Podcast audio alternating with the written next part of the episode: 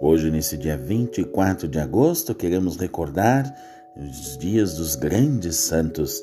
Hoje é o dia do apóstolo São Bartolomeu.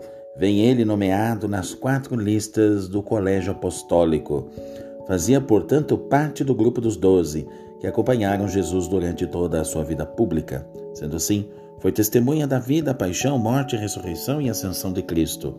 Como São João não menciona o nome de São Bartolomeu, mas em lugar dele coloca duas vezes o nome de Natanael, amigo de Filipe. Os biblistas, em geral, identificam Natanael como Bartolomeu, o pescador das margens de Tiberíades, ou como diz Jesus, um israelita em quem não há engano. Talvez tenha trabalhado na Ásia Menor e chegado até a Índia, como diz uma tradição antiga. Essa mesma tradição faz supor que morreu decapitado, portanto, mártir da fé. Mas vamos nomear hoje duas mulheres. A primeira é venerada em Nápoles, Joana Antídia Touré, fundadora das Irmãs da Caridade de Besançon. Teve que sofrer muito pelas desavenças na própria família religiosa, que, aliás, se reconciliou após a morte ocorrida no século XIX.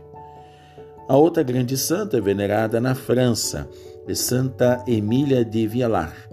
Fundou uma congregação religiosa de assistência e ensino religioso e se expandiu pelo norte da África e no Oriente por causa do belo espírito missionário entre os séculos 18 e 19. O louvor de Cristo dado a Natanael ou Bartolomeu merece especial consideração nos dias de hoje. Viver sem falsidade nem artifício. Desejo a todos um, uma paz, a bênção de Deus e voltamos aqui amanhã, se Deus quiser.